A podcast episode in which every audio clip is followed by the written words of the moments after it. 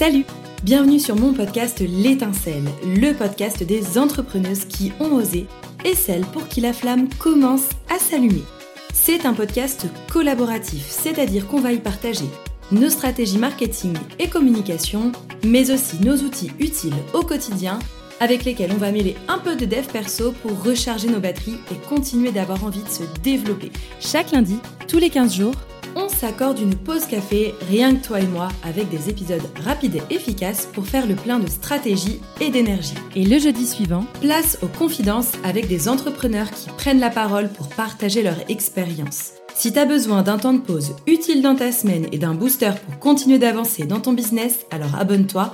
Ici, on fait le plein d'idées, d'énergie et on démocratise le business sans chichi. Allez, c'est parti. Avant qu'on démarre l'épisode avec Sonia, je prends la parole quelques secondes toute seule juste pour t'informer qu'avec Sonia, on a été trop bavarde.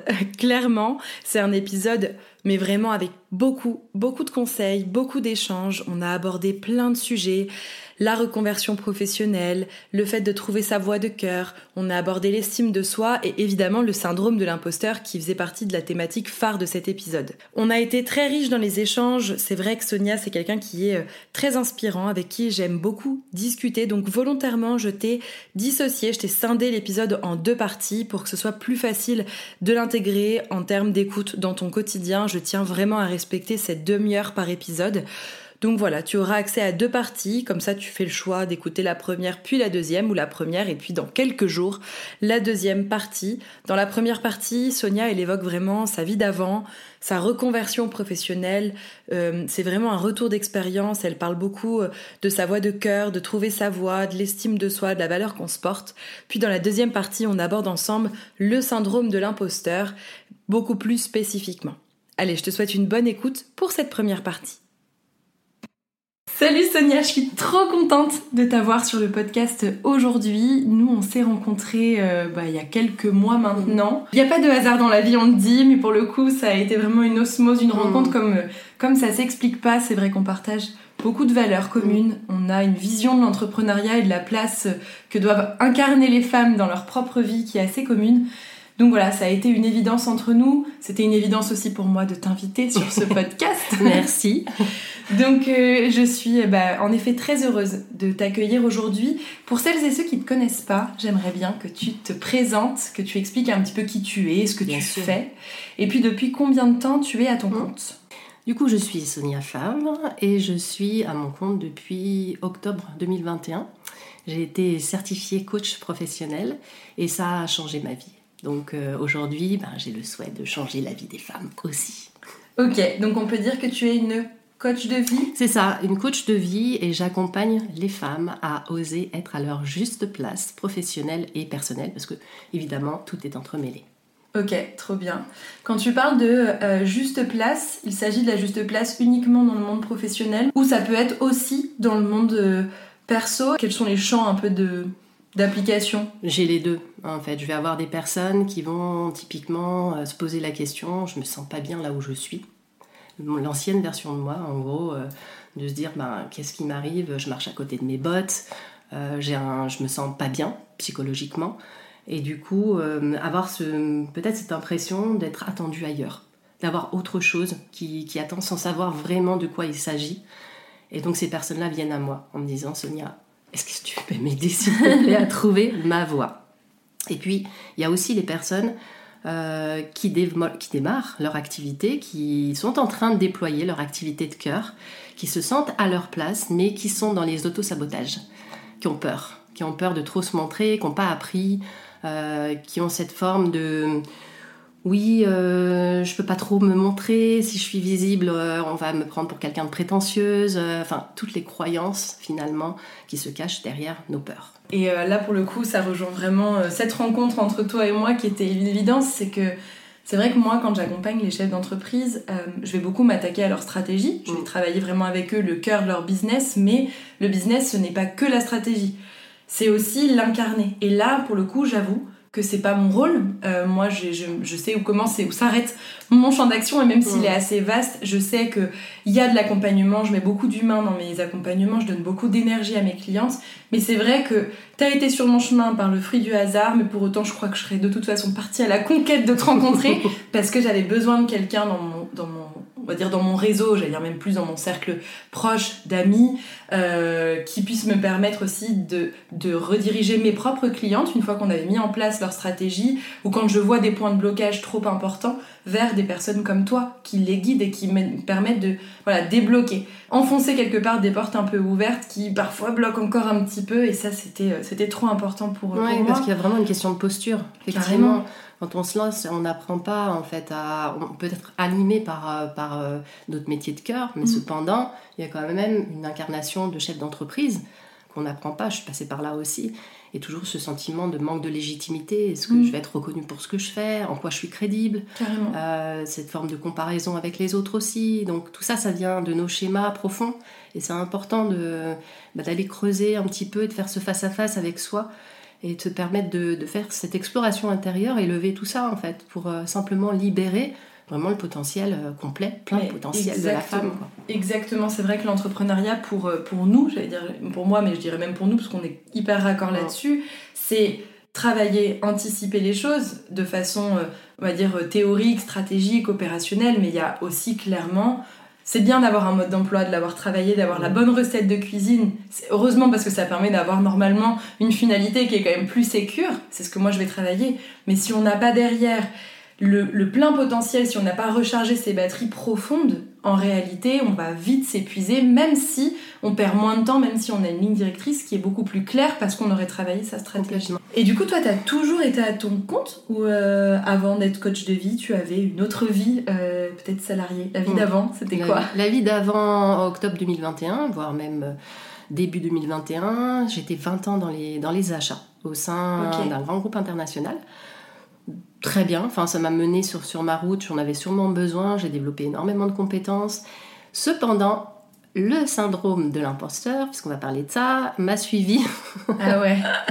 pendant toutes ces années où j'ai vraiment évolué, j'ai changé de poste et systématiquement euh, j'avais cette crainte de, ne pas être crédible pour faire court. Ok. Et c'était quoi? C'était des postes sur lesquels euh, tu avais de plus en plus de responsabilités et tu avais l'impression d'arriver un peu ici par hasard comme si, euh, comme si on te propulsait à une place que tu n'avais, euh, pour toi en tout cas, pas mérité, parce que si t'en es arrivé là, c'est qu'il n'y a encore une fois pas de hasard dans la vie, clairement, on mérite sa place en général, mais on a toujours du mal à, à la prendre. Hmm. Complètement, c'était ça, on me proposait, en fait, j'étais pas force de proposition, de changement, moi à la base. C'est plutôt, euh, on venait me voir, mes managers, en disant il y a telle opportunité, on me verrait bien à cette, à cette position-là. Hmm. Et je me sentais coincée de. En gros, je me disais, ben, je suis obligée d'accepter. Je ne mhm. voyais pas trop d'issue, mais j'étais un peu la tête dans le guidon. C'est pour ça que c'est très important par moment vraiment d'arriver à prendre de la hauteur sur ce qui se passe pour, pour être responsable de ses choix, de sa vie et non pas se porter en victime, ce que j'ai beaucoup fait. Et, et, et c'est vrai qu'en fait, en réalisant tout ça, j'ai compris bien après que si on me proposait tout ça, c'était c'était pas par hasard. C'est parce que je, je, méritais, que j'avais les compétences. Mais j'ai passé mon temps à me dire non, on me le propose parce qu'il y a personne d'autre.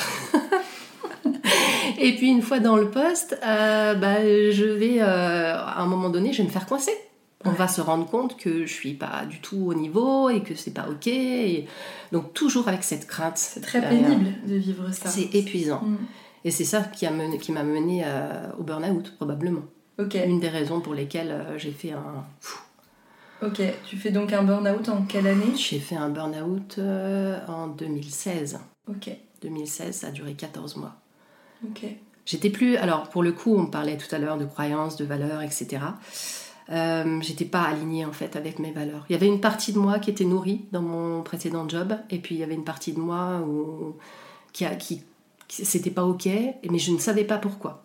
Okay. Elle est là le truc, c'est de ce qui est terrible en fait, c'est de ne pas comprendre ce qui se passe. Quand d'un coup ça fait euh, blackout et, et se dire mais en fait j'ai tout, j'ai un bon salaire, j'ai quand même de la reconnaissance, euh, j'ai des collègues qui sont sympas et pourtant bah ça marche pas. Sur le papier mm. peut-être, mm. mais en vrai c'était une vraie cage dorée dans laquelle j'étais. Ok.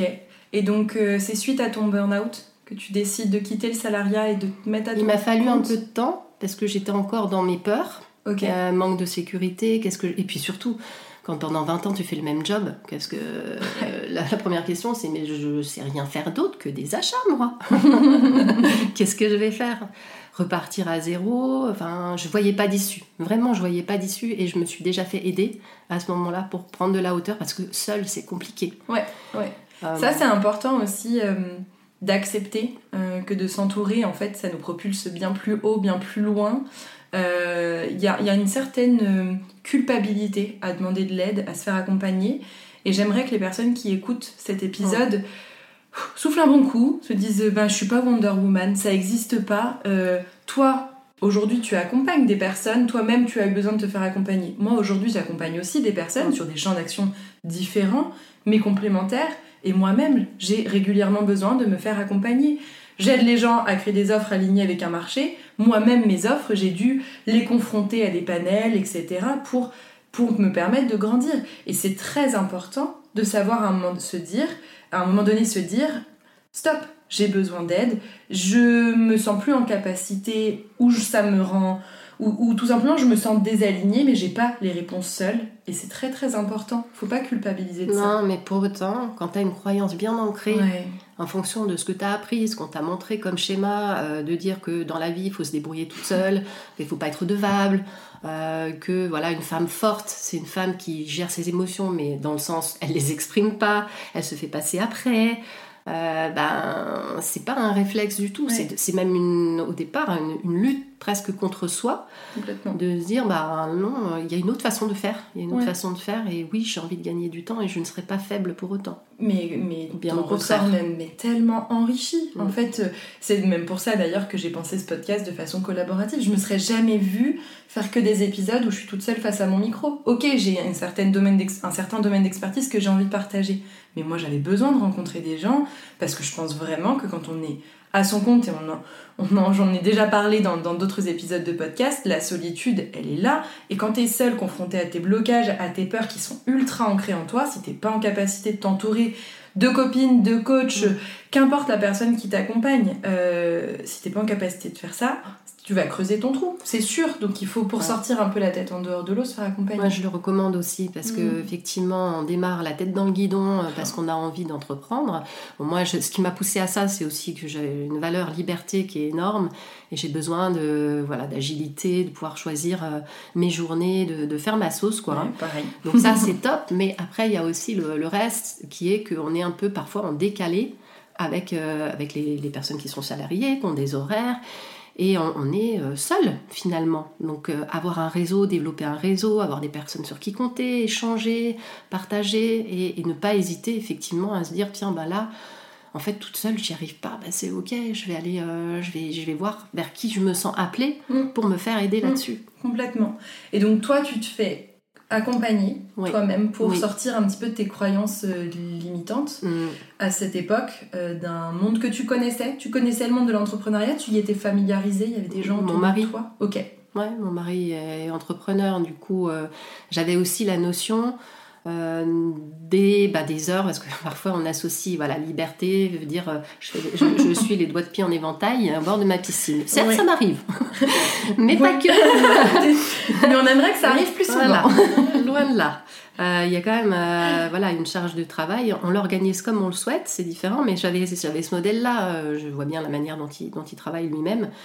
Euh, c'était aussi, il y avait aussi cette peur supplémentaire. Je veux dire, tiens, ben, cette fois, on va être deux. Quand il y en a un qui est salarié, il y a toujours cette, forme de sécurité. Mm. De se dire, bah, au moins, s'il y en a un qui. Bon.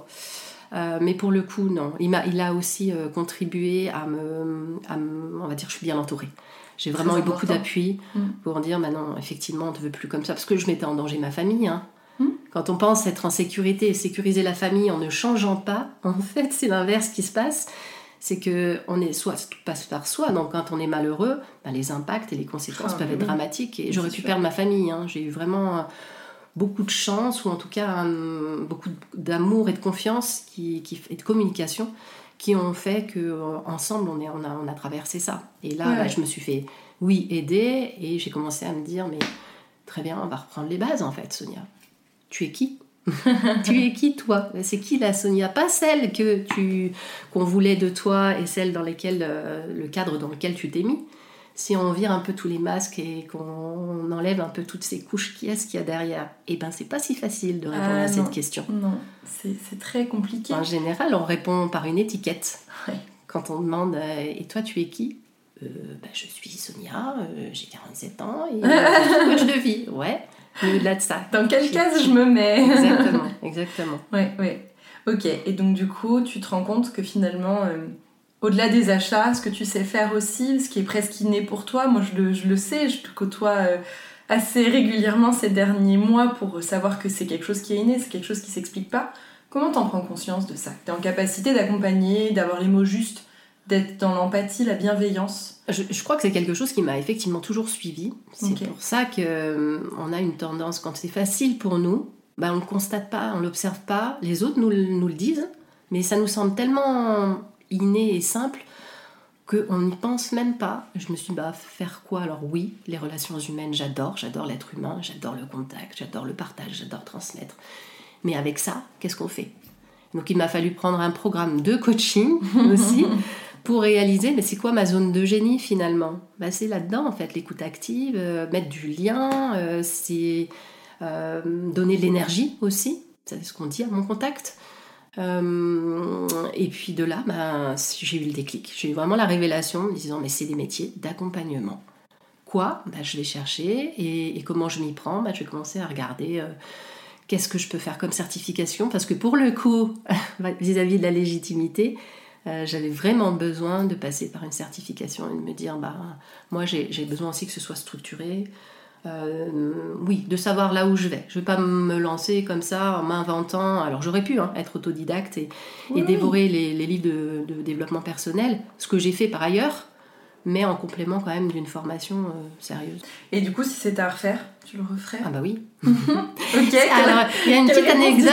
Mais il y a un truc qui m'avait fait rigoler, c'est que quand je suis partie et que j'ai expliqué à mes collègues euh, mon choix, j'avais fait un, un courrier qui m'était venu du cœur et tout ça, qui était, qui était plutôt euh, sympa, enfin qui a beaucoup plu. Et il y a plusieurs personnes qui m'ont fait des, des très beaux retours, touchants, et qui m'ont dit garde bien ces messages pour le jour où tu vas regretter.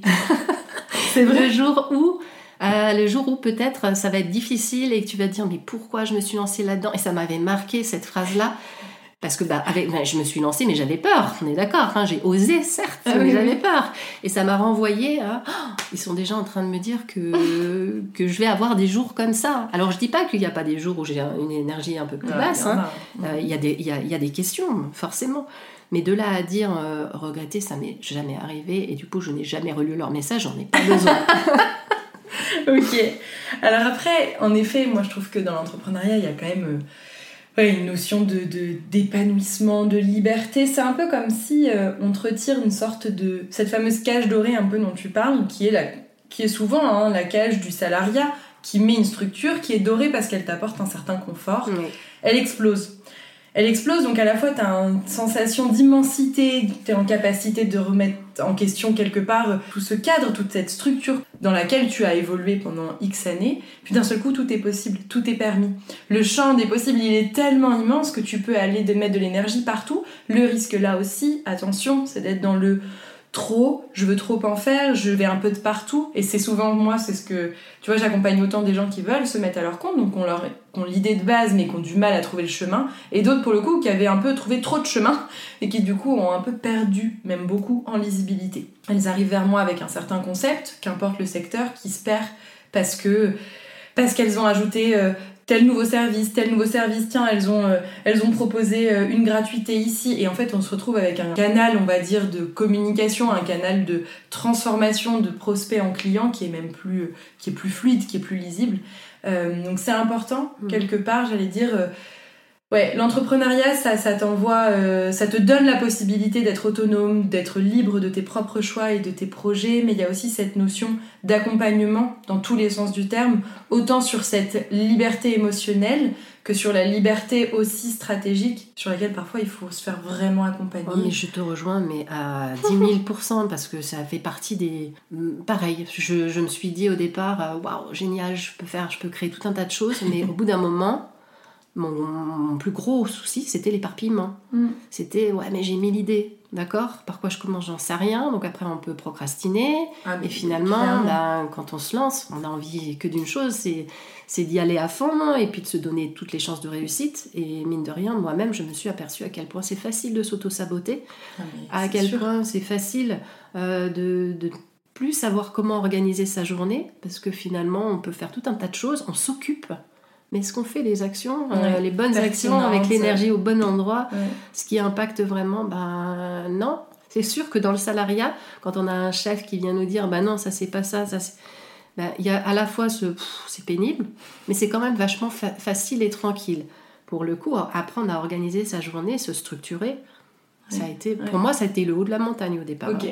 Et c'est pour ça que j'ai continué, et je continue aussi. Hein, tu parlais de, de te faire accompagner. Moi, je me suis fait accompagner, je continue encore à choisir des programmes ou des coachs euh, qui m'appellent dans leur énergie, qui sont un peu plus avancés que moi, et, euh, ça me permet sur certains points. Voilà, sur certains points, parce qu'on passe des caps et des caps, hein, systématiquement. Donc c'est pour aller plus vite et gagner du temps. Puis on peut pas être bon de partout, de façon innée. Les choses, ça s'apprend. Complètement. Euh, clairement, je reste persuadée que entreprendre, c'est accessible pour tout le monde à partir du moment où on a une idée. Pour le reste, ça s'apprend. Par contre, c'est sûr que si on veut entreprendre, avoir une idée et se dire j'ai besoin de personne, on ira dans le mur. Concrètement, trop peu de personnes aujourd'hui sont arrivées à entreprendre ou arrivées à un certain niveau de vie tout seul. C'est quasiment impossible. Ou alors ils le font, mais au détriment de leur vie perso et, et du Je reste. crois pas non plus. Moi non plus. Ne m'en veux pas, c'est déjà la fin de la première partie. oui, oui, c'est bien à toi que je m'adresse. Alors, comme je te l'ai dit avec Sonia, on était un peu bavarde, donc je t'ai volontairement scindé l'épisode en deux. Donc, si tu as envie ben, de marquer une petite pause, tu peux euh, terminer ce premier épisode et prendre le deuxième quand tu en as envie.